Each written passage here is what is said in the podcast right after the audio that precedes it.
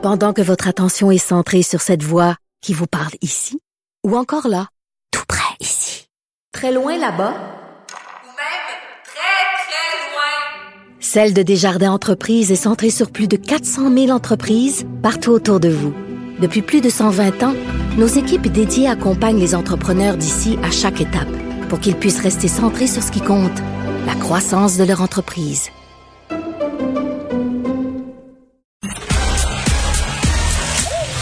Geneviève Peterson.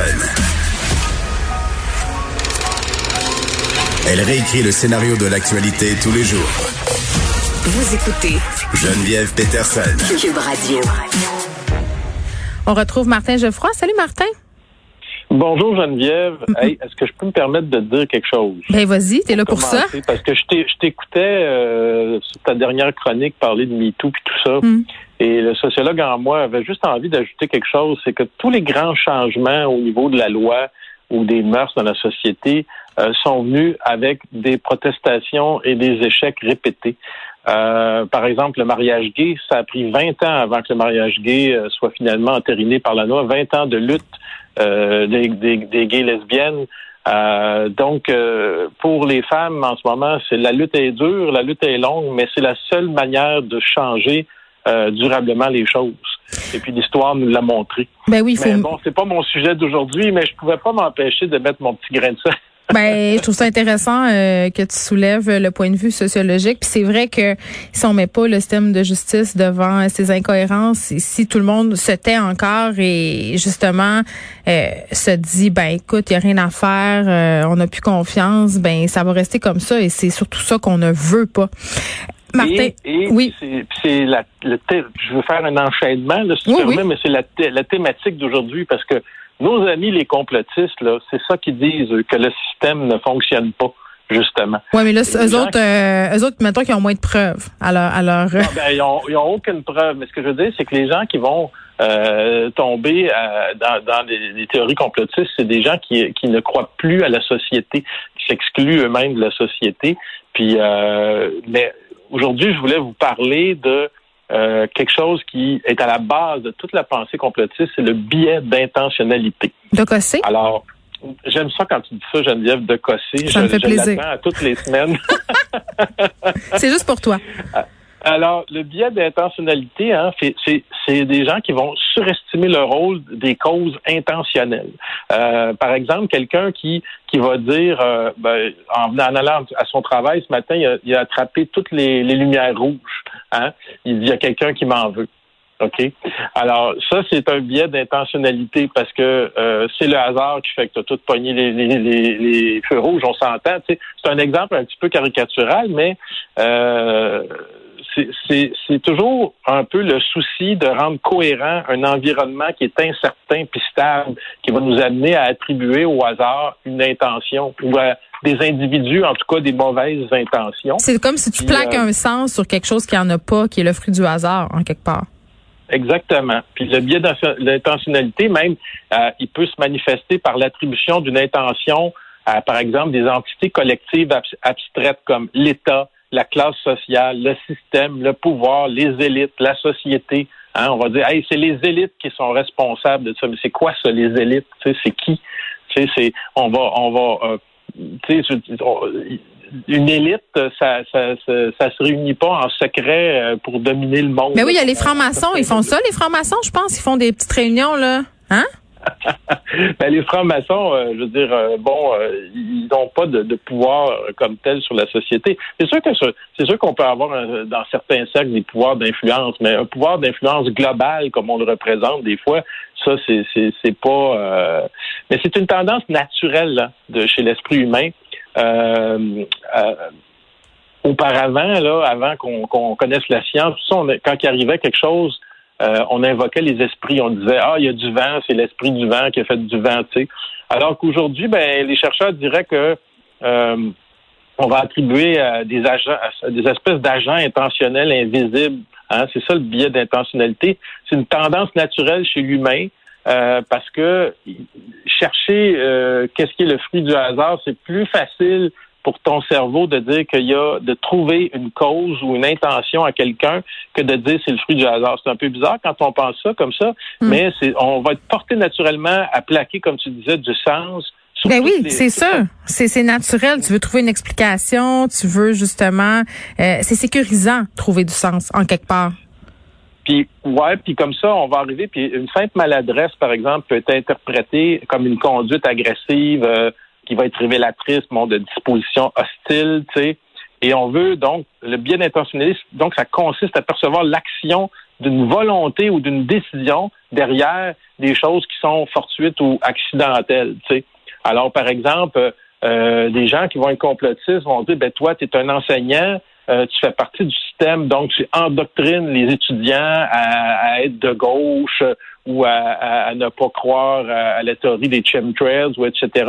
Et donc, tout de suite, en t'abordant, souvent sur les réseaux sociaux, on reconnaît les complotistes à ça, ils vont nous aborder avec un biais d'in- d'intentionnalité, c'est-à-dire qu'ils vont, en partant, tu, sens qu'ils t'ont déjà classé, euh, puis qu'ils t'ont classé négativement comme quelqu'un qui veut manipuler et qui veut euh, détruire euh, euh, certaines valeurs. Tu sais, comme c'est comme si toi on t'aborde d'emblée comme étant une féministe radicale, euh, puis on attribue des, une Ben, c'est un peu négative. c'est un peu ça qu'on fait parfois. Puis euh, hey, imagine une féministe radicale dans le monde des médias. ça c'est du bonbon pour les complotistes. Ben oui, ben oui, c'est sûr, c'est c'est du bonbon, mais c'est ça. On t'a même pas rien dit, t'as même pas rien fait encore. On t'a déjà attribué un rôle, on t'a déjà Mais attribué. tout le monde fait pas ça. Est-ce qu'on n'a pas tous des billets euh, d'intentionnalité face aux gens? Par, rapport à certaines professions aussi Tu sais, on, on a tous des Bien billets. sûr. Bien sûr qu'on a tous des, on a tous en fait des biais cognitifs. Et la problématique, c'est ça qui va nous, distinguer les gens, euh, les gens relativement euh, raisonnables, des justement des complotistes, c'est que les gens raisonnables ils vont prendre conscience de leurs biais cognitifs, tandis que les gens qui, les complotistes, la plupart du temps, savez-vous comment ils se sortent des théories du complot? C'est en prenant conscience de euh, leurs biais cognitifs. Et c'est une des voies d'avenir qu'on est en train d'étudier pour sortir les gens des théories du complot. Donc, si vous avez quelqu'un à votre souper de Noël qui euh, énonce des théories complotistes, ben, au lieu de lui dire qu'il a tort ou qu'il est ridicule ou etc., de, de le confronter directement, essayez de le faire réfléchir Moi, sur les biais de confirmation, sur les biais d'intentionnalité, etc. Moi, j'ai toujours dit euh, que c'était très, très facile de, rire euh, des complotistes, des gens qui sont anti-vaccins, euh, de les ridiculiser. Euh, je pense que c'est beaucoup plus fertile de se poser la question à savoir pourquoi ces gens-là euh, sont tombés là-dedans, puis d'essayer euh, d'avoir un, un dialogue un peu bienveillant. Je comprends que parfois on n'a pas la patience parce que souvent euh, ça vient avec une certaine angle. Ils sont très très euh, à cheval sur leurs principes. Puis tu l'as dit tantôt, euh, ils ont tellement des biais d'intentionnalité qui sont tout de suite dans le classement de l'information. C'est-à-dire que si toi tu dis telle chose, c'est forcément parce que par exemple tu fais partie du monde des médias. C'est un exemple. Là. Euh, mais c'est clair qu'on n'arrivera à rien en riant d'eux puis en les traitant de covidio. Moi, je, je trouve ça absurde. Exactement. Malheureusement, il y a beaucoup de journalistes qui le font. Euh, mais mais, mais euh, aussi, ce qui arrive, c'est que eux, ils cherchent toujours, avec le biais d'intentionnalité, à répondre à la question à qui profite le crime?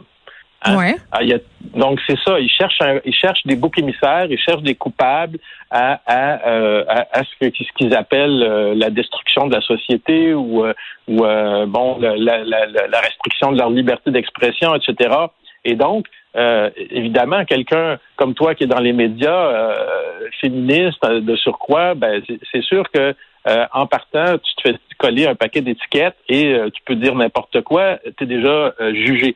Et, même dans la, la façon d'aborder. Mais moi, ce que je fais souvent quand on m'aborde comme ça sur les réseaux sociaux, ben, c'est au lieu de dire à la personne justement qu'elle a tort ou si ça, ça, j'essaie de la faire réfléchir sur le- les biais, euh, ses biais cognitifs. Je veux dire, Mais comment tu fais ça? Parce que je Ben, sais pas. on- va prendre tes de- trucs. On va prendre tes trucs, Ben, au, lieu de Martin. une, au lieu de faire une affirmation, tu, tu poses des questions à la personne.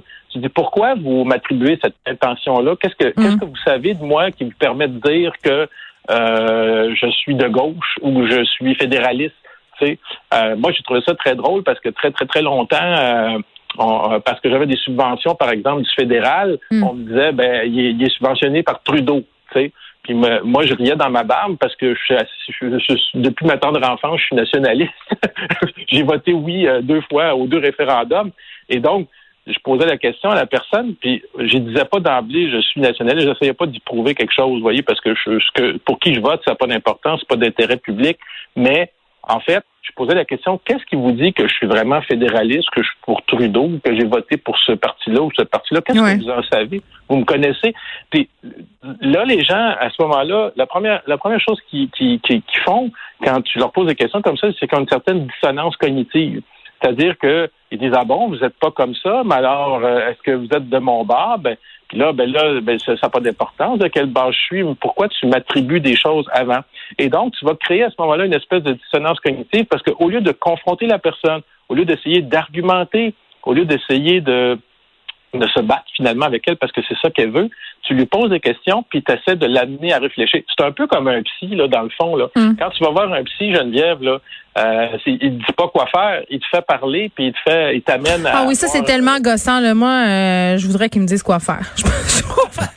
ben là, ça Je veux pas trouver mes propres solutions, OK? Je paye assez cher, dis-moi quoi faire madame. mais, mais Geneviève, si tu veux à ce moment-là qu'il te dise quoi faire, va pas voir un psy, va voir un coach de vie. Ah, c'est vrai. Ah non, ça me tente pas, on dirait. Eh, Martin, euh, écoute, euh, c'est notre dernière ensemble euh, avant le temps des fêtes. Je vais te souhaiter un excellent Noël. Tu vas nous revenir au mois de janvier. J'espère que tu vas prendre le temps de te reposer et j'imagine que tu vas pas briser les règles sanitaires. Tu me parlais tantôt de souper ou peut-être seraient des complotistes, mais on parle de souper dans la même bulle, évidemment. Euh, oui, moi, moi, je reste dans ma bulle. Il n'y aura pas de complotisme. Je vais être avec mon épouse et mes deux chats.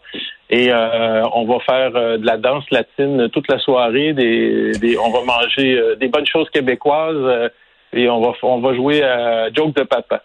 Très bien. Ah, danse latine et joke de papa. C'est ce que je retiens, Martin Geoffroy. Merci. on se retrouve en janvier. Joyeuse fête à toi aussi.